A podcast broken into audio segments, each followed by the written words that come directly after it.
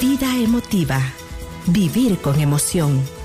Prepárate a vivir la vida que siempre has querido. Principios y valores que enaltecen tu humanidad y te ayudarán a implementar una sana convivencia con tu prójimo y contigo mismo, encontrando propósito y satisfacción en la vida al sobreponerse a las adversidades de la misma.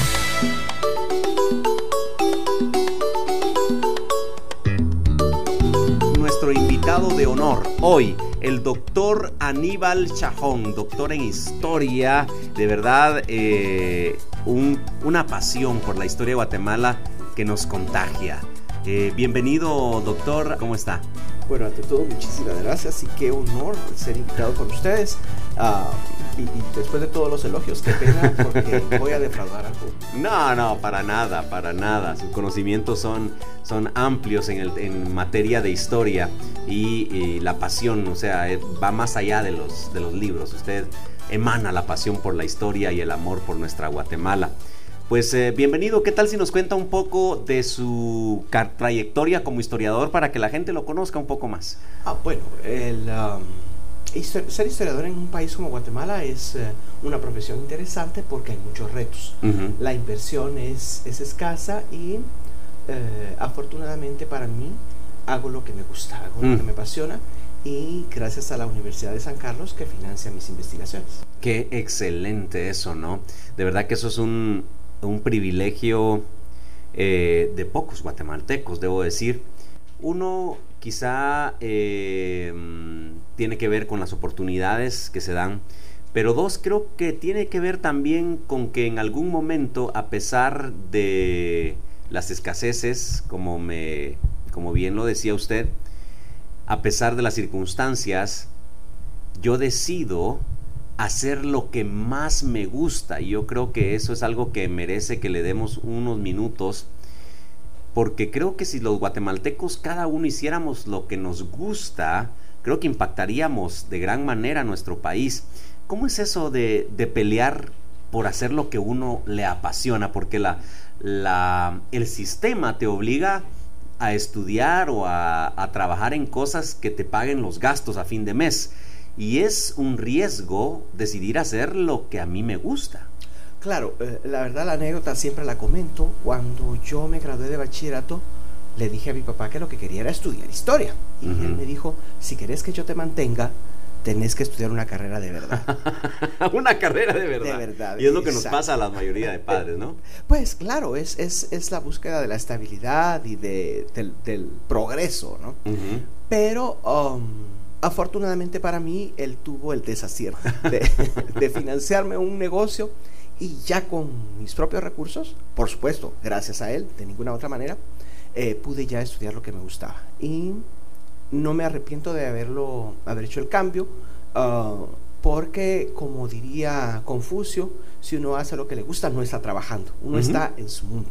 Sí, cuando uno finalmente hace lo que le gusta, no trabaja ni un solo día, ¿verdad? No, no es trabajo, es, una felicidad. Sí, definitivamente. Pues mira qué interesante historia y, valga de motivación para todos aquellos que nos están escuchando. Yo motivo a la gente a que vaya por su pasión, a que vaya por su sueño, a que haga lo que se siente maravilloso hacer, porque eso definitivamente va a hacer que este país vaya a otra dimensión. Y creo que es, es la forma de introducir a Tecumumán, ¿no? un personaje que eh, fue declarado héroe nacional por un decreto en 1960 a partir de, la búsqueda de, esa, esa identidad, de, de ese empeño, de ese esfuerzo por ser un país mejor. Lamentablemente el gobierno en ese momento nos propone un héroe que fracasó, porque Tecumumán trató de defender a su, a su patria, a su nación, a su reino, y fracasa. Entonces, eh, cuando los muchachos en la primaria, eh, niños y niñas, ah, conocen la figura de Tecumán, eh, les parece simpático, hacen obras de teatro, poemas y lo que sea, pero luego en cuanto llega la, la, adolescencia, la persona reflexiona y dice, pero si fracasó. O sea, lo vencieron. Era, algunas, algunos muchachos dicen, pero si era tan tonto que pensó que el caballo era parte de la persona. Entonces, la, la, figura mítica creada en torno a un personaje histórico, pero que su nombre no era Tecumán, es lo que realmente eh, es lo que debiéramos revisar en nuestra historia.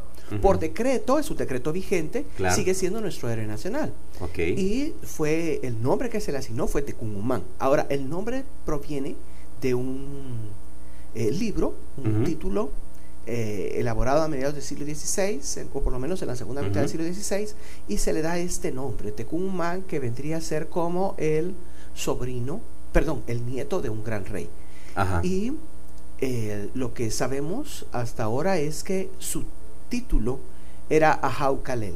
Él era uno de los gobernantes eh, más importantes del reino quiché. El reino quiché tenía la particularidad de que era eh, gobernado por una monarquía dual, tenía dos reyes. Mm. Eso no existía en otros sistemas políticos, los españoles no lo entendieron y no pudieron describirlo. Ahora, gracias a las investigaciones de Robert, Robert Carmack, a final del siglo XX, sabemos que eran dos reyes, dos gobernantes y tomaban las decisiones en conjunto. Y al momento de fallecer uno de los dos, el otro tenía que entregar el poder a dos ya designados como mm. sucesores. Bueno, pues nuestro personaje era uno de estos sucesores en el gobierno. Eh, por lo tanto, tenía una gran responsabilidad militar y su responsabilidad era salvar a su reino de un grupo de invasores. Pensemos que cuando hablamos de la conquista española, sobre todo en la que le costó la vida a Tecumán, es una batalla en la que venían apenas unos 300 españoles, pero venían más de mil tlaxcaltecas, algunas estimaciones llegan hasta tres mil. Entonces, lo que ellos están viendo es un ejército invasor que viene a apoderarse del reino. Ya Alvarado había, enviado un documento que decía, si ustedes no se rinden, yo los, los someteré como esclavos. Entonces, ellos están defendiendo su libertad. Por eso, Antonio Villacorta, eh, que fue ministro de Educación, que fue arqueólogo también junto con su hermano y en fin, hicieron muchos trabajos en favor de la cultura guatemalteca a principios del siglo XX. Él es el que eh, estandariza, por decir una palabra, el nombre de Tecumán y es el que fomenta eh, durante el gobierno de eh, Jorge Ubico porque él hizo los libros de texto eh, de esa época, entonces todas las personas memorizaban Tecumumán. En esa época la educación era distinta a la actual. La persona tenía que saber de memoria la página 18. Y la página 18, Tecumumán tal cosa. Y se lo saben de memoria. Si hablamos con las personas de esa época, son capaces de repetirnos la lección. Entonces se, se enraiza el nombre de Tecumumán, la figura, y en 1960 se convierte en decreto. Pero la crítica posterior que se le ha hecho, bueno, si fracasó, entonces ¿por qué es nuestro héroe? Bueno, pues es nuestro héroe porque, aunque fracasó, tenía un ideal, luchó por él. Claro. Y su ideal no estaba mal, porque era la libertad de su pueblo. Claro. Entonces, el, um, la propuesta es interesante y lo que hay que hacer es reflexionar sobre ella. Quiero contarle a todos nuestros oyentes que el doctor Chajón está diciéndonos todo esto de memoria. Porque usted lo escucha y diría, ah, de plano tiene ahí sus notitas y los nombres y las fechas, y, o va a estar googleando y entonces nos está leyendo. Nada de lo que usted ha escuchado ahorita lo ha leído. Todo viene de la memoria de este hombre increíble eh, para memorizar esas cosas. Yo tenía problemas serios para, para contestar exámenes así de fechas y de nombres y olvídese, pero es, es impresionante todo lo que nos está diciendo. Ahora, entonces la historia sí fue real, porque algunos debaten de que, la, de que fue un invento total de Tecumumán. No, eh, eh, el personaje sí existió. Lo que pasa es que no se llamaba Tecumumán. Esa es la cosa. Su nombre, eh, no, su nombre de pila, diríamos ahora, ¿verdad? Lo que diría el RENAP no corresponde a Tecumumán. Ajaucalel era su título. Es decir, digamos, la pues. palabra príncipe es lo que más se le equivale. Ah, la mayor equivalencia. Entonces él era el príncipe Tecumumán y que además era eh, pues que dirigía una parte del ejército.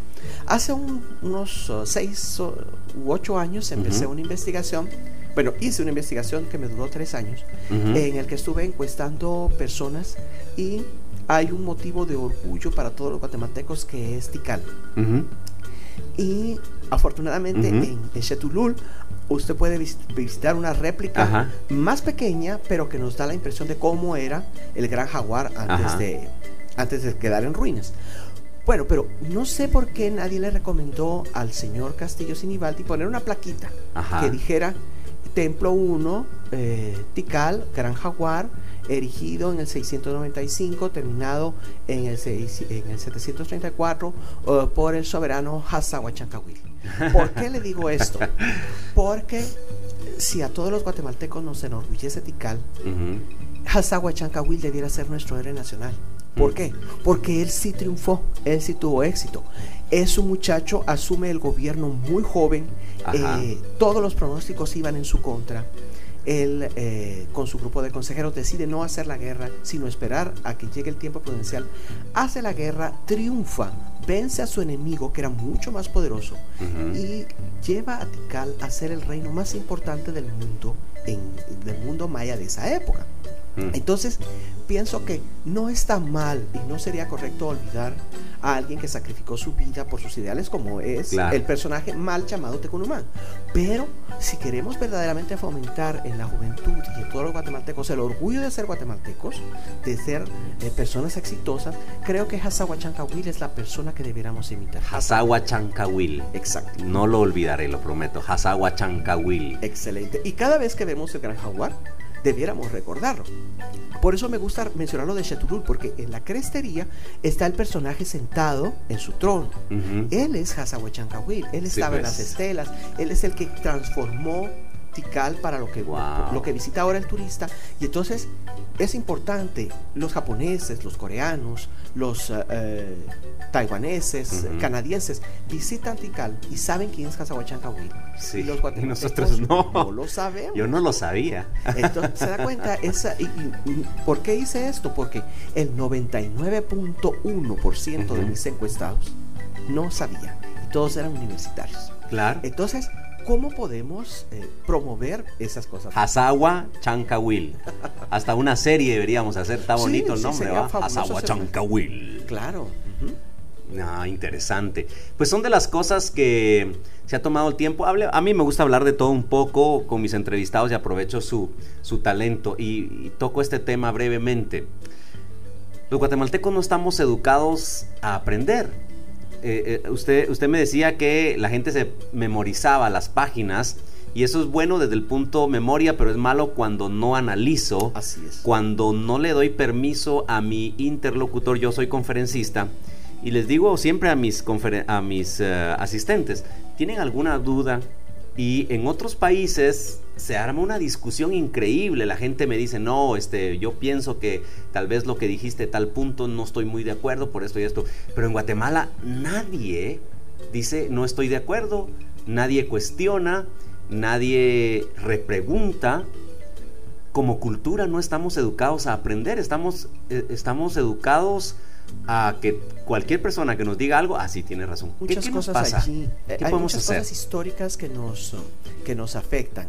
Es muy fácil eh, argumentar que es la época de la represión, de los gobiernos eh, del pasado, pero realmente es, son varios factores que, que influyen. Por poner un ejemplo, el periodo más ah, transformador del siglo XX fue 1920. En 1920... ¿Para Guatemala? Para Guatemala. El, lo más transformador fue en 1920. en 1920 las personas estaban ya cansadas del gobierno de Manuel Estrada Cabrera e iniciaron una serie de protestas pacíficas para promover un cambio político y el gobierno reaccionó con violencia. Pero si nos ponemos a pensar, las personas que estaban buscando un cambio fueron educadas en el gobierno de Estrada Cabrera. En 1944 ocurre la revolución del 44 y las personas que buscan que salga Jorge Ubico del poder son las personas que se educaron en el gobierno de Jorge Ubico. Todo el mundo ensalza a Juan José Arevalo porque en su época eh, se fundan esas instituciones culturales. ¿De dónde sacó a la gente? De los egresados de Jorge Ubico. Sí, pues. Entonces, es, es muy complejo este, este fenómeno de que nos acostumbramos a decir sí, sí, sí, sí.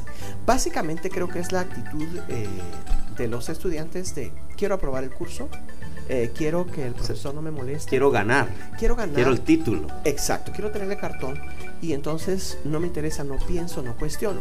Las tecnologías de la información en la actualidad nos llevan un poquito a eso, pero nos permiten las redes sociales interactuar, Decir eh, hasta a veces groserías, pero ya la persona opina, eh, emite de alguna manera su forma de pensar. Claro.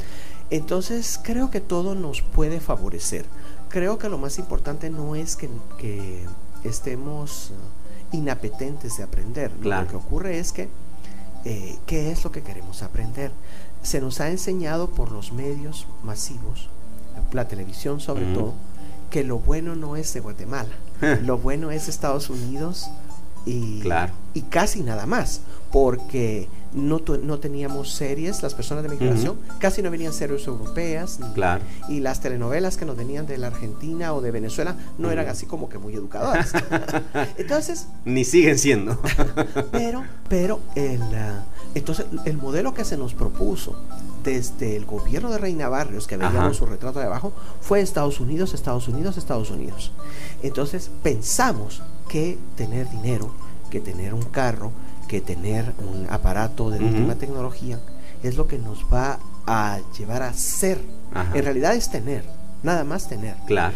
Entonces, los valores que hemos tenido como sociedad se han demeritado.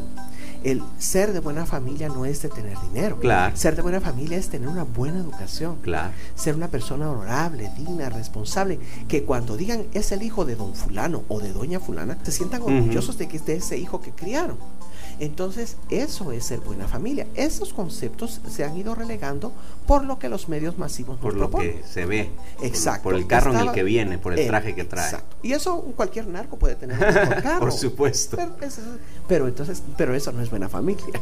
Interesante. Entonces, lo que pasa es que un poquito la pereza, un poquito los medios masivos nos llevan a confundir, a errar en ese acierto, porque si nos ponemos a pensar, la vida es breve. Nos vamos a morir. Esa es la única certeza que tenemos. Lo importante es que hacemos del día de hoy al día de nuestra muerte. Claro. Y tenemos la obligación de ser felices. Mm. Y solamente podemos ser felices si nuestras raíces son profundas. Exacto. A mí me gusta la imagen del árbol que, que, soporta el viento. ¿Por qué? Porque tiene buenas raíces. Exacto. El árbol eh, endeble, se lo lleva al aire. Entonces, si nosotros tenemos buenas raíces, si, amamos nuestra familia, si nos sentimos orgullosos de él, no podemos rechazar una tortilla. Sí. No podemos rechazar unos frijolitos. Doctor, gracias. Vamos a tener un programa entero solo para hablar de ese tema, de cómo influye en nuestra historia y nuestra felicidad, porque me encantó. Y todo sale porque no sabíamos quién había construido Tikal. Es Chancahuil. Vamos a hacer rótulos porque yo tengo una cruzada personal por enaltecer a este gran personaje. Chancahuil. Como les comento a mis alumnos, todavía Guatemala se beneficia de Chancahuil. Los turistas vienen, dejan dólares acá. Sí. Claro, los mexicanos lo venden como es parte del circuito turístico de Cancún, ¿verdad? Pero eso ya es culpa de las autoridades. pues 99 punto cuánto? Uno. Uno de los universitarios no sabía quién era Chancahuil y adoptamos eh, historias que se nos han eh, enseñado y que no nos hemos cuestionado el por qué y el cómo. Honramos también la memoria, por supuesto, de Tecún Humán, como decía acá el doctor. Si es un personaje real, queda sentado. Eh, yo puedo decir que, que, es así porque sé de la pasión y las investigaciones que hace el doctor.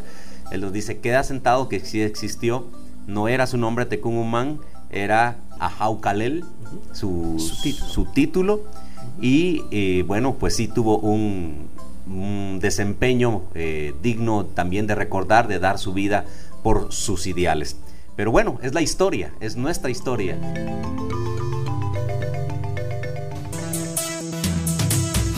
Vida emotiva en vivo. Juan Carlos Sasvin puede estar en tu empresa, colegio o institución entregando charlas motivacionales o instructivas o asesorándote personalmente a través del coaching. Haz tu cita al 5578 9256 o escribe a infoemotiva.gmail.com